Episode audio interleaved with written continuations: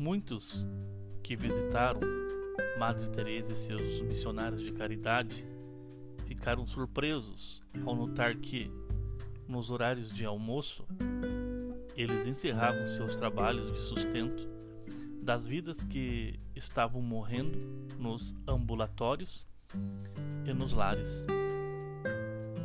Por que sair tão cedo? Para orar.